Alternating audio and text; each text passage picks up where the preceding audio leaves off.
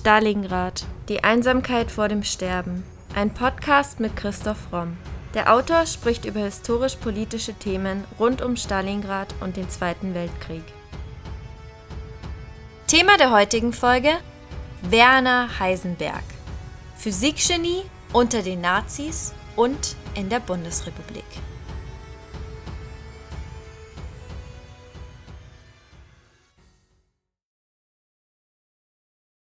Christopher Nolan lässt Oppenheimer in seinem gleichnamigen Film über Werner Heisenberg sagen, ich habe noch nie jemand mit einem intuitiveren Verständnis der atomaren Strukturen getroffen als ihn.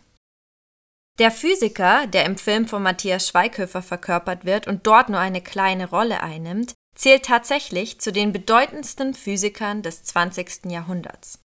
1932 erhielt er den Nobelpreis für die Begründung der Quantenmechanik. Während des Zweiten Weltkriegs erforschte er im sogenannten Uran-Projekt militärische Einsatzmöglichkeiten der Kernspaltung, gerät aber auch in Konflikt mit den Nationalsozialisten, da er Kontakte zu jüdischen Wissenschaftlern unterhielt. Zeit seines Lebens wies er immer wieder nachdrücklich auf die Gefahren von Atomwaffen hin. Die spannende Geschichte dieses Physikers erzählen wir in der heutigen Podcast-Folge.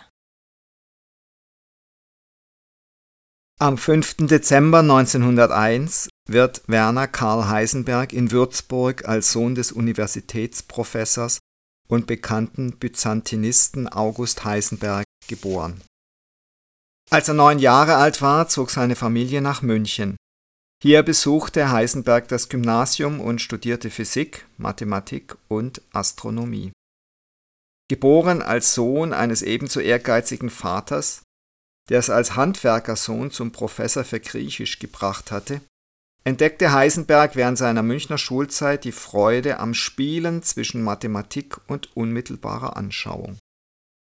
Die Mathematik zur Beschreibung physikalischer Gesetze brachte er sich selbst bei. Früh zeigte Werner Heisenberg zwei Eigenschaften, die seine glänzende Karriere bestimmen sollten Begabung und Ehrgeiz. Bereits auf dem Gymnasium war von der spielenden Leichtigkeit die Rede, mit der Heisenberg treffliche Leistungen erzielte. Auch sei er ordentlich selbstbewusst und wolle immer glänzen. Später als Professor trainierte Heisenberg Tischtennis, um auch hier der Beste zu sein, so wie in der Wissenschaft und im Schachspiel. Seine Jugend verlief unspektakulär in vorgezeichneten Bahnen. Zitat Heisenberg Ich bin Bayer. Ich bin in Würzburg geboren und habe die ersten neun Jahre meines Lebens in Würzburg zugebracht. Dann wurde mein Vater an die Universität München versetzt und dann bin ich in München geblieben, bis ich Student wurde. Von 1920 an studiert er Physik in Rekordzeit. Nach der Promotion in München bei Arnold Johannes Wilhelm Sommerfeld über das Problem der Turbulenz habilitiert er sich nur ein Jahr später in Göttingen bei Max Born, dessen Assistent er wurde. 1924 ist er dann eben Assistent von Born in Göttingen und er habilitiert mit der Arbeit über die Abänderung der formalen Regeln der Quantenmechanik beim Problem der anomalen Zeeman-Effekte. 1924-25 dann Arbeit an der Universität von Kopenhagen bei Niels Bohr. 1927 mit nur 26 Jahren wurde Heisenberg als Professor für theoretische Physik nach Leipzig berufen. Anfänglich hatte er in seinen Lehrveranstaltungen über die Atomphysik nur wenige Hörer. Durch den jungen Forscher gelang der Sächsischen Universität der Anschluss an die Zentren der modernen Atomphysik Kopenhagen, Cambridge und Göttingen. Zudem zog der inspirierende Lehrer hochbegabte Studenten an, darunter Karl Friedrich von Weizsäcker und den späteren Vater der Wasserstoffbombe Edward Teller. Mit ihnen begründete Heisenberg die Quantenmechanik der Festkörper, für die er 1933 den Nobelpreis erhielt, mit 32 Jahren. Gemeinsam mit Niels Bohr, Max Born und Pascal Jordan entwickelte er die Unschärferelation und machte den Prinzipien der klassischen Physik ein Ende. Im Zentrum der Theorie über den anschaulichen Inhalt der quantentheoretischen Kinematik und Mechanik stand seine Unschärferelation. Bei einem Elementarteilchen, zum Beispiel einem Elektron, ist es physikalisch unmöglich, Ort und Impuls für den gleichen Zeitpunkt mit absoluter Genauigkeit zu bestimmen. Eine gewisse Ungenauigkeit, eine Unschärfe muss man immer in Kauf nehmen, wenn man beides zugleich messen will. Heute ist die Unschärferelation eine Art heiliger Gral der Physik und gleichzeitig äußerst merkwürdig und komplex. In ihr steckt die Erkenntnis, dass man die beobachtete Welt durch den Akt der Beobachtung verändert, sie also nie so erkennen kann, wie sie wirklich ist. Es ist sehr interessant, dass auf philosophischem Gebiet Nietzsche bereits im 19. Jahrhundert zu dieser Erkenntnis gekommen ist und dass wie oft die Physik und die Mathematik der Philosophie nachfolgt. Im Alltag kann man beliebig genaue Aussagen über den Ort eines Objekts, zum Beispiel eines Balls, machen, ohne dafür Genauigkeit über Geschwindigkeit oder Impuls einzubüßen. Allgemein berechnet man den Impuls p dann aus dem Produkt von Masse m und Geschwindigkeit v. Doch in der Quantenmechanik ist das anders. Woran liegt das? An den speziellen Eigenschaften der Quanten in der klassischen Physik unterscheidet man zwischen Wellen und Teilchen. Ein Teilchen ist ein winziges Stück Materie, das sich an einem bestimmten Ort im Raum auffällt, zum Beispiel ein Elektron. Eine Welle ist dagegen eine Art Schwingung oder Störung in einem Medium, wie Wasserwellen auf einem See. In der Quantenmechanik verschwimmt diese Grenze. Quantenobjekte besitzen charakteristische Eigenschaften von Wellen und Teilchen, sind also quasi beides zugleich. Zu solchen Quantenobjekten zählt zum Beispiel auch das Licht, und diese Doppelnatur bezeichnet man als Welle-Teilchen-Dualismus. Doch wie erklärt dieses spezielle Verhalten der Quanten nun die Heisenbergsche Unschärferelation? Was hält uns davon ab, neben dem Ort des Elektrons auch noch seinen Impuls exakt zu bestimmen? Nicht etwa ungenaue Messungen, wie fälschlich oft behauptet wird. Die Erklärung? Man stelle sich ein Elektron in einer Vakuumbox vor. Man will nun seinen Impuls und seinen Ort exakt bestimmen. Da Elektronen mit dem bloßen Auge nicht sichtbar sind, nutzt man dazu einen Photonenstrahl und schießt damit auf das Teilchen. Treffen die Photonen auf das Elektron, werden sie abgelenkt. Dadurch ermittelt man den Ort x des Elektrons in der Box. Je mehr hochenergetische Photonen man auf das Elektron schießt, desto stärker werden diese abgelenkt und desto genauer kann man den Ort bestimmen. Allerdings übertragen die Photonen bei jeder Kollision dem Elektron etwas Energie und verändern damit seine Geschwindigkeit und seinen Impuls. Will man letzteren messen, ergibt sich also die besagte Heisenbergsche Unschärfe. Würde man weniger Photonen mit geringerer Energie verwenden, so wäre die Veränderung des Impulses des Elektrons nach der Kollision nicht groß, aber dann könnte man den Ort auch nur viel weniger genau bestimmen. Vielen wird dieses Experiment bekannt vorkommen, da es mittlerweile oft im Physikunterricht vorgeführt und erklärt wird. 1927 ist Heisenberg außerdem Professor an der Universität Leipzig sowie Leiter des Theoretisch-Physikalischen Institutes in Leipzig. 1928, ein Jahr später, veröffentlicht er das Buch Die physikalischen Prinzipien der Quantentheorie. Im Folgejahr macht er dann Vortragsreisen in die USA, nach Japan und Indien. 1932 nahmen Forschung und Lehre in der Leipziger Physik unter Heisenberg bereits einen solchen Umfang an, dass sie nach Aussagen des sächsischen Volksbildungsministeriums einen der größten internationalen Aktivposten der Universität bildeten vom Winter 1929 bis zum Sommer 1942 bestritt Heisenberg, später gemeinsam mit Friedrich Hund, das berühmte Seminar über die Struktur der Materie. Ihre Wirkung wurde durch den Experimentalphysiker Peter Debye, den Mathematiker Bartel van der Werden und den Physikochemiker Carl Friedrich Bonhoeffer verstärkt. Hochbegabte Schüler und berühmte Gastwissenschaftler kamen nach Leipzig, darunter auch von Weizsäcker und Edward Teller. Heisenberg, selbst ein Mann von hoher Kultur, ausübender Musiker und Naturfreund, begeisterte seine Schüler, die sich selbst bald einen Namen in der Welt der Wissenschaft machen sollten. Heisenberg trat seit den frühen 1930er Jahren und bis an sein Lebensende nicht nur für die Einheit der Physik, sondern für die weltweite Einheit der Physiker ein. Dabei schwebte ihm auch das Verfügungsrecht der Physiker über ihre eigenen Erfindungen vor. 1933 war für den knapp 32-jährigen Heisenberg das Jahr höchster Auszeichnungen. Am 18.09. verlieh ihm die Deutsche Physikalische Gesellschaft die Max-Planck-Medaille und am 9.11. teilte ihm die Schwedische Akademie der Wissenschaften die Verleihung des Nobelpreises für das Jahr 1932 mit, der ihm am 10.12.1933 in Stockholm für die Aufstellung der Quantenmechanik überreicht wurde. Zur gleichen Zeit wurde Heisenberg aber Zeuge jener moralischen Zerstörung, die 33 mit dem Erlass des Gesetzes zur Wiederherstellung des Berufsbeamtentums begann, das alle Universitätslehrer nicht-arischer Abstammung oder politisch Missliebige ausschloss. Bis Ende Oktober betraf dies in Leipzig 21 Personen, darunter Heisenbergs Freund Erwin Jacobi. 1935 wurden weitere fünf entlassen, so der Mathematiker Friedrich Levy und der Religionswissenschaftler Joachim Bach.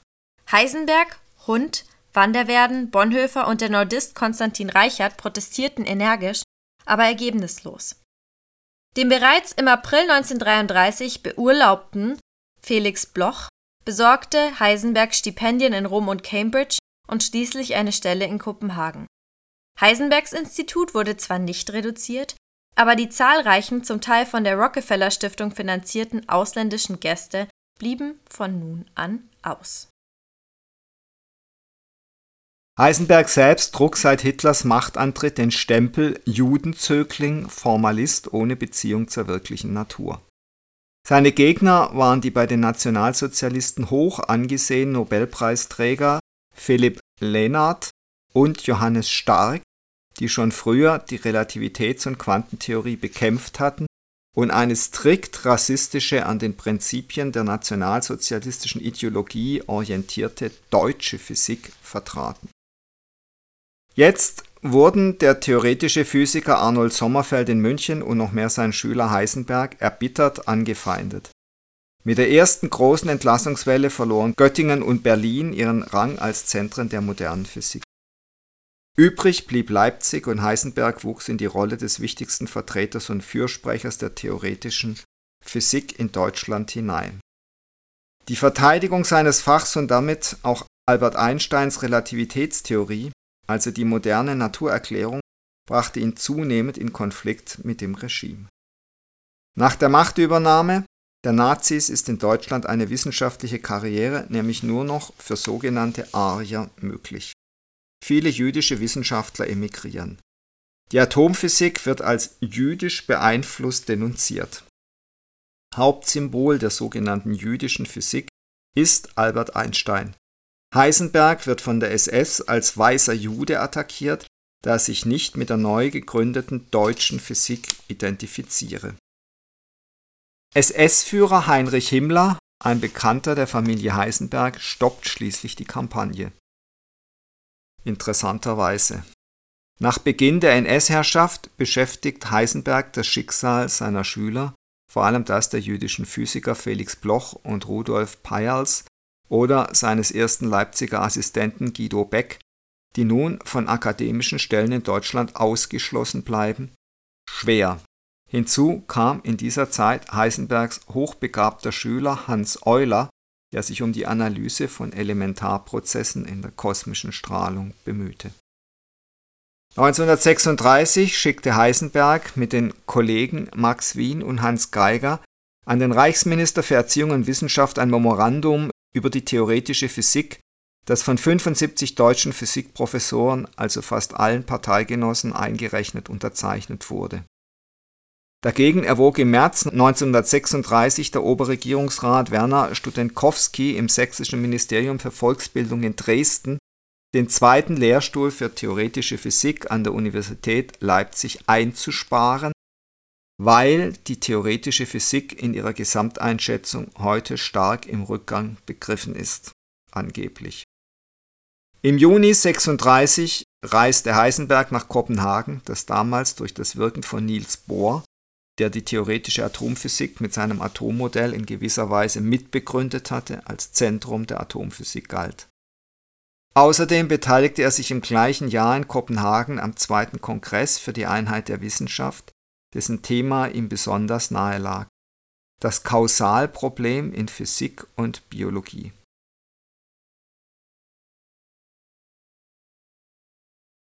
Nachdem Heisenberg die Forschungsergebnisse unter anderem von Albert Einstein und Lise Meitner verteidigt, wird er von den Nationalsozialisten angefeindet und seine Berufung auf den Münchner Lehrstuhl für Physik wird zurückgezogen. Ein Vorwurf gegen ihn lautete, er sei ein Geist von Einsteins Geist. Heisenberg arbeitete daraufhin in aller Stille in Leipzig weiter. In diesem Jahr, 1936, heiratete er außerdem Elisabeth Schumacher. Aus der Ehe sollen sieben Kinder hervorgehen. 1937, zu Beginn des nationalsozialistischen Regimes, stellte sich der renommierte Physiker Heisenberg gegen die Vertreibung der jüdischen Wissenschaftler mit geringem Erfolg. Er wurde angegriffen, als er sich weigerte, eine Ergebenheitsadresse an Hitler zu unterzeichnen. Nach verstärkten Angriffen im Sommer 1937 von Vertretern der deutschen Physik, vor allem nachdem Heisenberg in Nachfolge seines Lehrers Sommerfeld in München an die erste Stelle der Berufungsliste auf den Lehrstuhl für theoretische Physik gesetzt worden war, erschien in der SS-Zeitung Das Schwarze Chor ein Artikel unter der Überschrift Weiße Juden in der Wissenschaft. Heisenberg wiederholte frühere An dieser Artikel wiederholte frühere Anschuldigungen Starks und gipfelte in der Forderung, dass Heisenberg und die anderen Statthalter des Judentums ebenso verschwinden müssten wie die Juden selbst. Ein Ruf nach München wurde unter diesen Umständen natürlich unmöglich. Heisenberg aber blieb in Deutschland, trotz großzügiger Angebote amerikanischer Universitäten. Er berichtet später, dass er zu keiner Zeit ernsthaft daran dachte, Deutschland zu verlassen, obwohl ihn nordamerikanische Universitäten wie Harvard und Columbia mit offenen Armen aufgenommen hätten. Er blieb nicht aus übersteigerter Vaterlandsliebe, sondern aus Verantwortung für seine Studenten und die deutsche Wissenschaft für den Fall der überstandenen Katastrophe. Zwar wurde Heisenberg der Besuch von wissenschaftlichen Veranstaltungen im Ausland nie gänzlich verweigert, aber die Umstände waren entwürdigend, die obligatorischen Reiseberichte sehr belastend. 1938 forderte Stark im August vom Reichserziehungsminister Bernhard Rust die Entfernung der sogenannten judengeistigen Gruppe um Heisenberg. Ende desselben Jahres entdeckten die zwei deutschen Chemiker Otto Hahn und Fritz Strassmann die Kernspaltung, also jenen Prozess, bei dem ein Atomkern in zwei oder mehr kleinere Kerne gespalten wird und dabei riesige Mengen an Energie freisetzt. Macht euch diese Kraft zunutze, sagten die Physiker, und ihr könnt eine mächtige Bombe entwickeln, die ganze Städte ausradieren wird. Deutsche Wissenschaftler begannen umgehend an dem Projekt einer Atombombe zu arbeiten. Unterstützt von einer mächtigen Industrie und militärischen Interessen nahm der dafür gegründete sogenannte Uranverein einige der weltbesten Kernforscher unter Vertrag. Obgleich das Projekt geheim war, ließen Wissenschaftler, die aus Nazi-Deutschland flohen, Informationen durchsickern. Unter ihnen auch Albert Einstein, der 1939 den damaligen US-Präsidenten Franklin D. Roosevelt warnte. Weltweit stieg die Sorge über die Entwicklung einer geheimen Waffe der Nazis. Die Antwort der USA darauf war das Manhattan Project. Mitten im Zweiten Weltkrieg begann dieses Programm unter der Führung von J. Robert Oppenheimer im Sommer 1942 zu erforschen, wie eine Atombombe mit Hilfe der Elemente Uran und Plutonium gebaut werden konnte. Die Angst vor dem konkurrierenden Projekt der Nationalsozialisten spornte die US-Regierung an. Aufgrund massiver finanzieller Förderung brauchten Oppenheimer und sein Team nur drei Jahre, um den ersten erfolgreichen Atomwaffentest durchzuführen. Das ist auch im 2023 erschienenen Spielfilm zu sehen. 1939 hält Heisenberg Vorlesungen in Ann Arbor und Chicago. Dabei zeichnet er die Gespräche mit Enrico Fermi und dem Experimentalphysiker George B. Pegram auf, die ihm beide angesichts des drohenden Kriegs vergeblich zur Auswanderung raten. Heisenberg indessen bleibt an der Universität Leipzig, wo er Vorlesungen zur Atomphysik, aber auch solche zur klassischen Physik hält, die er stets mit historischen Reminiszenzen einleitet. Seine Forschungen betrafen vor allem die Beschaffenheit des Atomkerns, Fragen der Quanten- und Atomtheorie sowie die kosmische Strahlung in der Atmosphäre. In seine Überlegungen zur Physik bezog er Gedanken der antiken Naturphilosophie mit ein. 1939 folgten außerdem Tagungsbesuche in Chicago, Zürich und Brüssel. Heisenbergs Reisen werden zunehmend mit Auflagen verbunden, Meldung bei der zuständigen deutschen Auslandsvertretung, bei der örtlichen Auslandsorganisation der NSDAP und verantritt der Reise Abmeldung bei dieser Organisation in Berlin.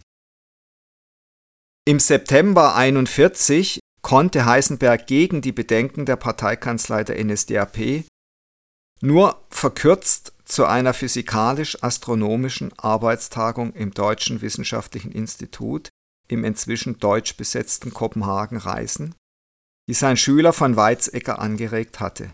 Hier kam es zu intensiven Gesprächen mit Bohr, der später nach England und 43 in die USA emigrierte.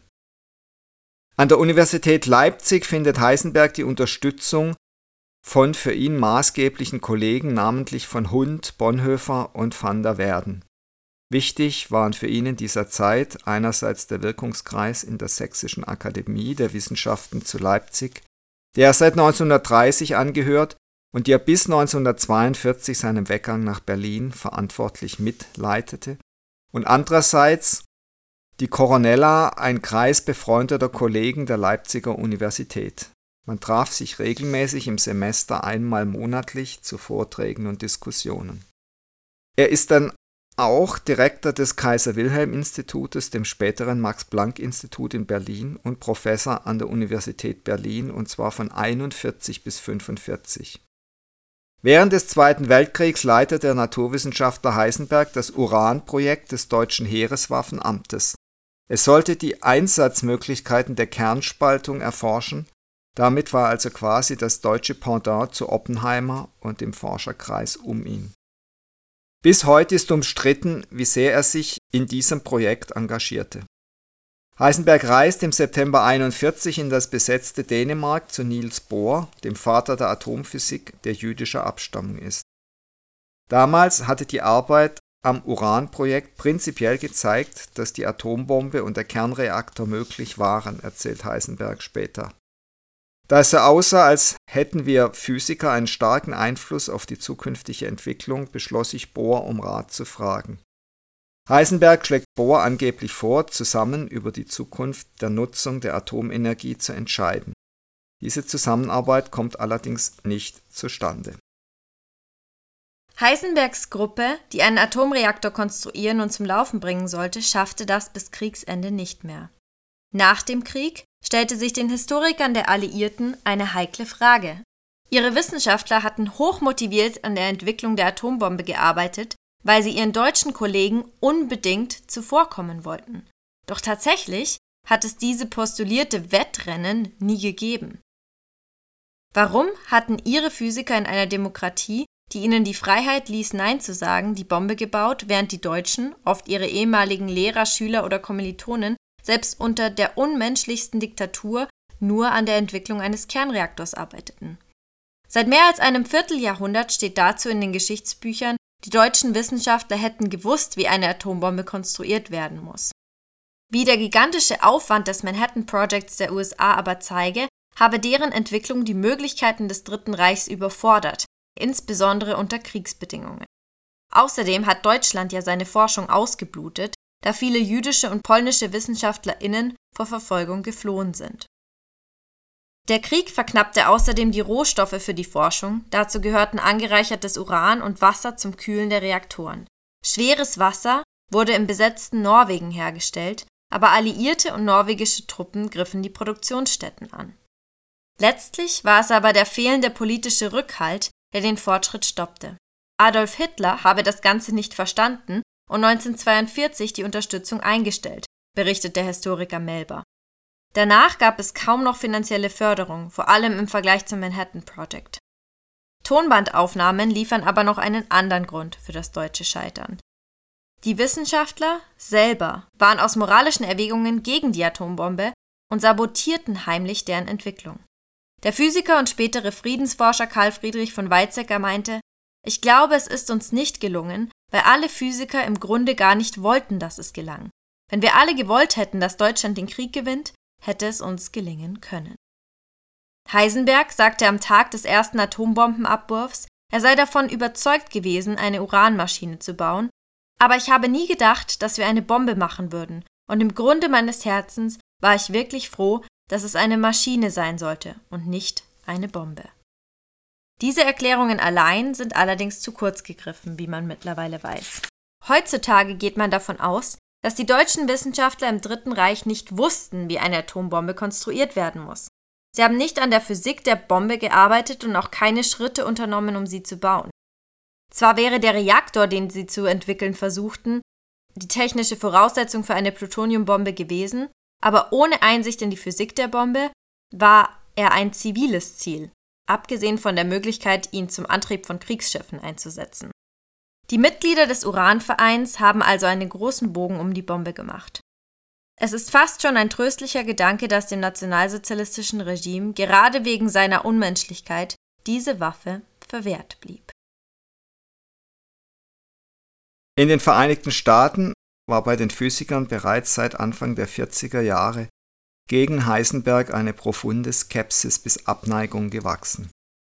Mit seinem Lehrer Niels Bohr hatte Heisenberg 41 in Kopenhagen ein ausführliches Gespräch geführt. Dem entnahm der dänische Physiker, Heisenberg sei dabei, im Auftrag des NS-Regimes eine Atombombe zu bauen.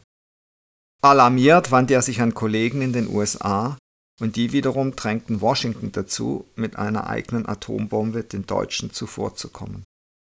Hans-Peter Dürr kam, als er selbst in den USA promovierte, noch der Nachklang des Rufs zu Ohren, mit dem sein Lehrer Heisenberg jenseits des Atlantiks verurteilt wurde. Zitat, er galt als teutonischer Ehrgeizling, der die deutsche Physik für viel besser hielt als das Übrige, was in der Welt passiert ist.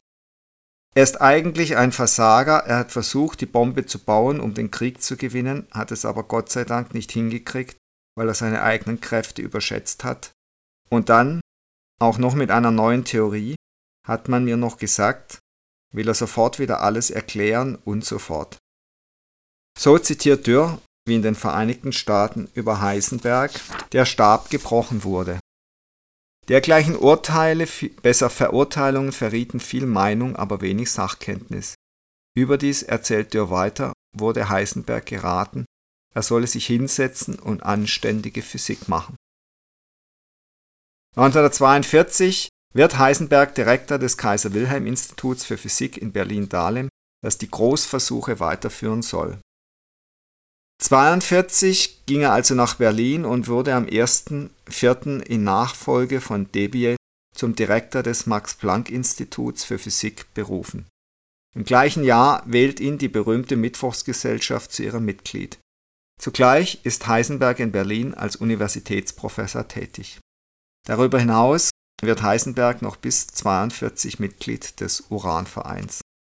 Die theoretisch entwickelten Uranmaschinen sollten der Energiegewinnung dienen. Praktische Versuche dazu erfolgen bereits seit 1940 in Leipzig zusammen mit dem Experimentalphysiker Robert Döpel. Also da wurde bereits an den ersten Kernkraftwerken gearbeitet. Am 4. Juni 1942 unterrichteten sechs deutsche Physiker, unter ihnen Professor Heisenberg, bei einer Geheimsitzung im Harnackhaus in Berlin-Dahlem den damaligen Rüstungsminister Albert Speer und eine Beratungsgruppe über den Stand und Aussichten des deutschen Atomvorhabens. Einige Tage später notierte Speer, berichtete dem Führer kurz über die Besprechung wegen Atomspaltung. Es war das einzige Mal, dass Hitler offiziell über die Möglichkeit einer atomaren Waffe informiert wurde.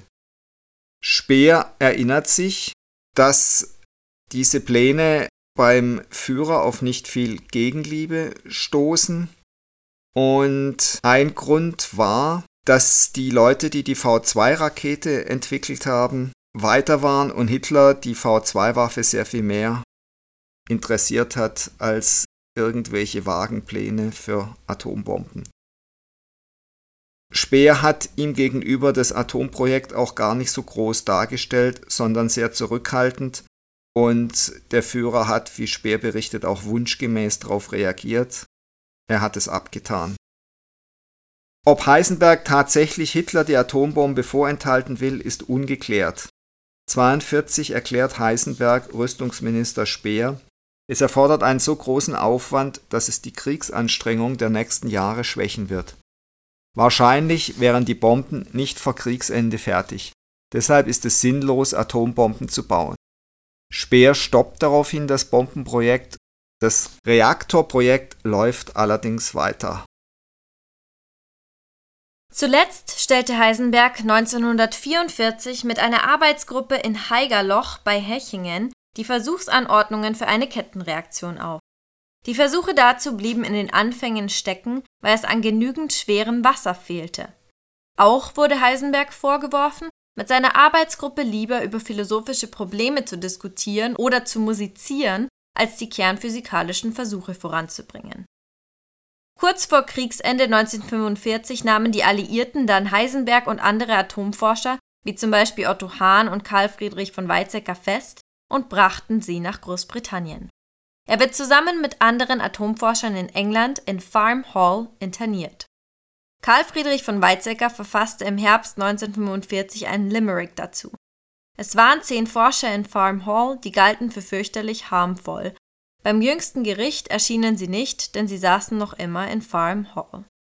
Auf diesem Landsitz erfährt Werner Heisenberg auch von der Atombombe über Hiroshima. Ich glaube kein Wort von der ganzen Sache, sagte der Leiter des deutschen Uranprojekts dazu. Die anderen Physiker teilten Heisenbergs Ungläubigkeit. Die meisten vermuteten einen Bluff, um Japan zur Kapitulation zu bewegen. Otto Hahn hatte betont, er habe nicht geglaubt, der Bau einer solchen Bombe sei in den nächsten 20 Jahren möglich. Heisenbergs und Hahns Reaktionen zeigen, dass das deutsche Programm tatsächlich weit von der Entwicklung einer Nuklearwaffe entfernt war. 1946 wird Heisenberg Professor und Leiter des Max-Planck-Institutes für Physik in Göttingen. Er beschäftigt sich mit der bei Atomspaltungen im Weltall entstehenden kosmischen Strahlungen. Daneben bekleidete er eine Menge von Ehrenämtern. 1948 wird er Gastdozent in Cambridge und 1950 und 54 ist er auch wieder Gastdozent in den USA. 1952 wird er Vizepräsident des Europäischen Rates für kernphysikalische Forschung und gründet das Europäische Zentrum für Elementarteilchenforschung in Genf mit. Ab 1943 arbeitet er an der Suche nach der Weltformel, einer einheitlichen Theorie der Materie, die alle Grundgesetze der Natur erfassen soll 1957 setzt er sich für die sogenannte friedliche Nutzung der Atomenergie ein und berät in dieser Frage die Bundesregierung. Den militärischen Einsatz der Atomkraft lehnt er ab. Kanzler Konrad Adenauer will die neue Bundeswehr im Kalten Krieg weiter aufrüsten mit Atomwaffen. Zitat Die taktischen atomaren Waffen sind im Grunde genommen nichts anderes als eine Weiterentwicklung der Artillerie. So Adenauer im April 1957. Ausführen sollte die Pläne dann sein Verteidigungsminister Franz Josef Strauß. Derselbe Franz Josef Strauß, der Weltkriegssoldat war, hatte noch kurz vorher gesagt, wenn ich jemals wieder eine Waffe in die Hand nehmen sollte, dann soll mir die Hand abfallen. Und jetzt ist er für die Einführung von taktischen Atomwaffen. Also man sieht, es ist nicht nur heute so, dass Politiker ganz schnell mal eine 180-Grad-Wende machen. Heisenberg gehört zu den 18 deutschen Physikern, die 1957 das Göttinger Manifest gegen die atomare Bewaffnung der Bundesrepublik unterzeichnen. Sie führen zwei Hauptgründe an. Erstens, taktische Atomwaffen haben die zerstörende Wirkung normaler Atombomben. Als taktisch bezeichnet man sie, um auszudrücken, dass sie nicht nur gegen menschliche Siedlungen, sondern auch gegen Truppen im Erdkampf eingesetzt werden sollen. Jede einzelne taktische Atombombe oder Granate hat eine ähnliche Wirkung wie die erste Atombombe, die Hiroshima zerstört hat. Da die taktischen Atomwaffen heute in großer Zahl vorhanden sind, würde ihre zerstörende Wirkung im Ganzen sehr viel größer sein. Als klein bezeichnet man diese Bomben nur im Vergleich zur Wirkung der inzwischen entwickelten strategischen Bomben, vor allem der Wasserstoffbomben.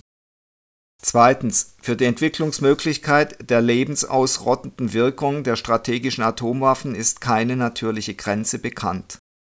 Heute kann eine taktische Atombombe eine kleinere Stadt zerstören, eine Wasserstoffbombe aber einen Landstrich von der Größe des Ruhrgebietes zeitweilig unbewohnbar machen.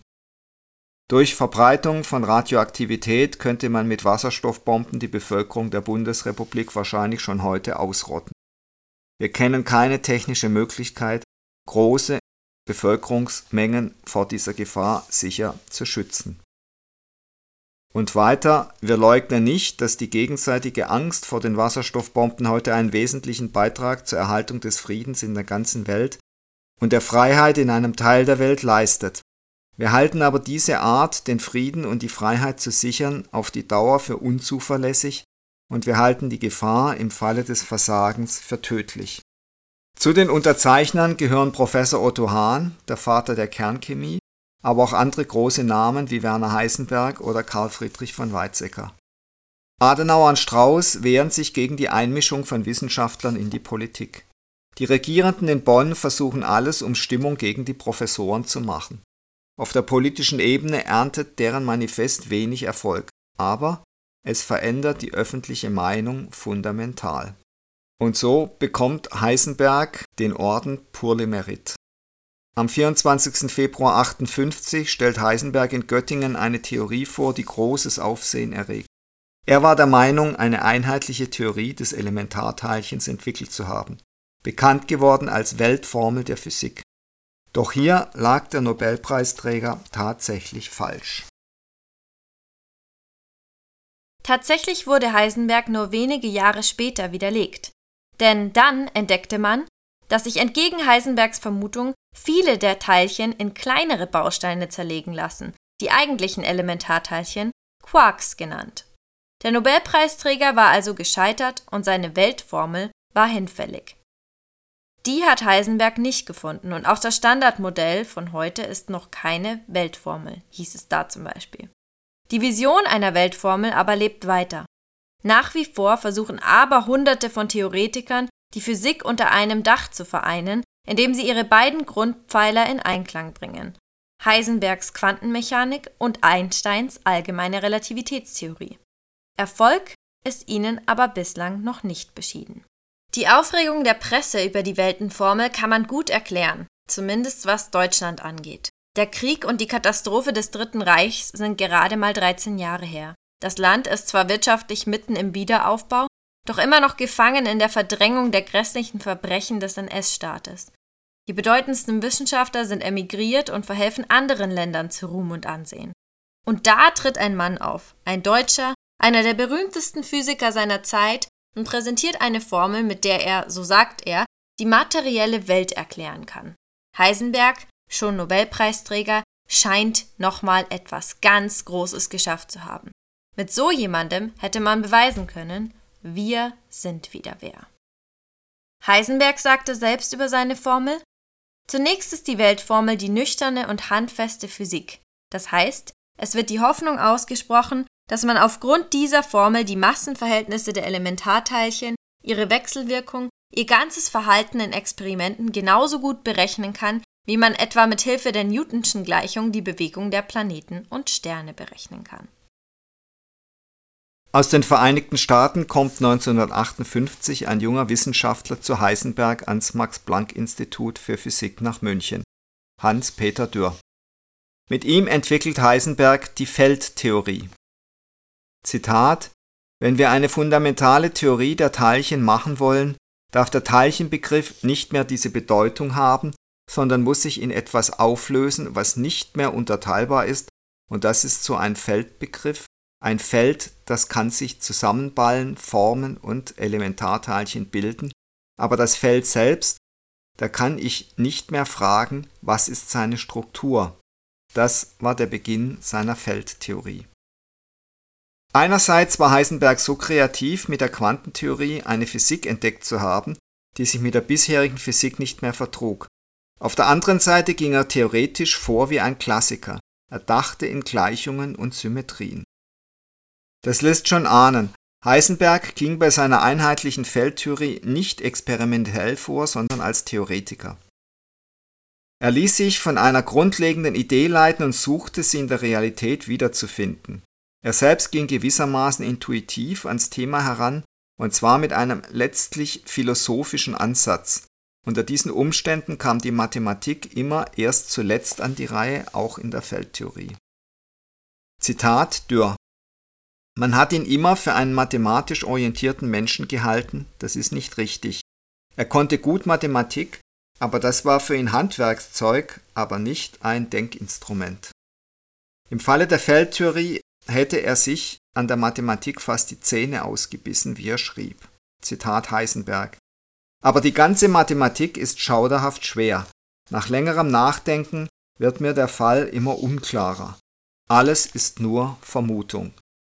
Heisenberg hatte seit seinen frühen Wissenschaftlertagen einen Freund, den ebenfalls theoretischen Physiker Wolfgang Pauli, Nobelpreisträger seit 1945. Pauli war, das wusste Heisenberg instinktiv, wissenschaftlich sein Gegenstück, ein Mann, der sehr präzise rechnete und dem alles vage zuwider war. Heisenberg war sich seiner Genialität durchaus bewusst, aber er kannte auch den Pferdefuß seiner Arbeitsweise, nämlich die mangelnde Präzision. So machte er es sich zur Gewohnheit, jeden wissenschaftlichen Artikel, den er veröffentlichen wollte, zuerst Pauli zum Gegenlesen zu schicken. Pauli merkte bald, dass Heisenberg bei seiner einheitlichen Feldtheorie mathematisch eher vage vorging. An bestimmten inneren Widersprüchen seiner Theorie, Dürr nennt sie Geister, rechnete Heisenberg quasi außen vorbei, in der Hoffnung, dass die Gleichungen auch so aufgehen würden. Pauli sagte, als er das überprüfte, das ist nicht nur nicht richtig, es ist nicht einmal falsch. Im Radio stellt Heisenberg die einheitliche Feldtheorie als Heisenberg-Pauli-Theorie vor und sagt, sie sei praktisch fertig, es fehlten nur ein paar Details. Pauli schickte darauf an einige Kollegen im März 58 eine Postkarte, auf die er nur ein Quadrat zeichnete und dazu schrieb, ich kann malen wie Tizian, es fehlen nur die Details. Niemand außer Werner Heisenberg hätte Mitte der 50er Jahre daran gedacht, die bis dahin bekannten Elementarteilchen in einer umfassenden Theorie zu erklären.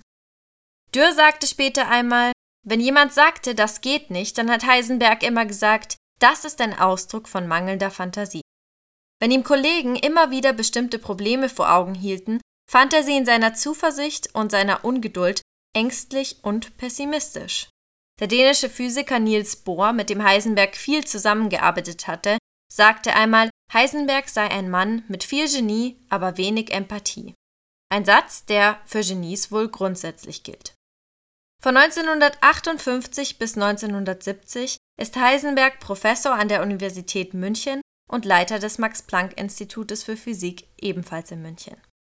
Auch nach 1958 hielt Heisenberg an seiner Feldtheorie fest, aber er arbeitete offenbar nicht mehr ernsthaft daran, denn die neuesten Erkenntnisse ließ er unberücksichtigt, so etwa die Theorie der Quarks, die 1961 unter anderem der amerikanische Physiker Mary Gell-Mann vorgestellt hatte und für die er nur fünf Jahre später den Nobelpreis erhielt. Quarks, das waren für Heisenberg mehr oder weniger virtuelle Teilchen, Artefakte von Experimenten in riesigen Beschleunigeranlagen wie in Genf, wo Physiker fieberhaft nach neuen Teilchen jagten, Artefakte also für den Münchner Physiker, die für den Aufbau der Materie keine Rolle spielen. Doch das blieb nicht so. Die Quarks, von denen 1980 das erste tatsächlich entdeckt wurde, erwiesen sich später als Schlüssel zum Standardmodell vom Aufbau der Materie, wie es heute weltweit anerkannt wird. 1961 gibt es das Klavierkonzert von Wolfgang Amadeus Mozart Nummer 23 in A-Dur Köchelverzeichnis 488. Es ist eine Aufnahme mit dem Symphonieorchester des Bayerischen Rundfunks in München und die perlenden Läufe am Flügel spielt Werner Heisenberg. 64 wird er mit dem großen Bundesverdienstkreuz mit Stern und Schulterband ausgezeichnet. Es gibt heute noch mehrere Werner Heisenberg Schulen und Gymnasien. Es gibt auch eine Werner Heisenberg Allee in München 1976 am 1. Februar stirbt Werner Heisenberg in München. Heisenberg gehört zweifelsohne zu den bedeutendsten Physikern des 20. Jahrhunderts. Im Juni 1925 gelingt dem 23-jährigen Heisenberg auf Helgoland der Durchbruch in der Formulierung der Quantenmechanik, der grundlegenden Theorie der Naturgesetze im atomaren Bereich, die das menschliche Denken über die Physik hinaus tiefgreifend beeinflusst hat. Doch seine Theorien sind durchaus nicht unumstritten, genauso wie sein Charakter. Heisenbergs Rolle im Kontext des Dritten Reiches und seine Entscheidungen während dieser Zeit werfen ethische Fragen auf. Kritiker argumentieren, dass er sich stärker von politischen Zwängen hätte distanzieren sollen. Trotz seiner bedeutenden Beiträge zur Quantenmechanik bleibt die Kontroverse über die philosophischen und ethischen Aspekte seines Werks bestehen. Das war Folge 192 unseres Podcasts Stalingrad, die Einsamkeit vor dem Sterben.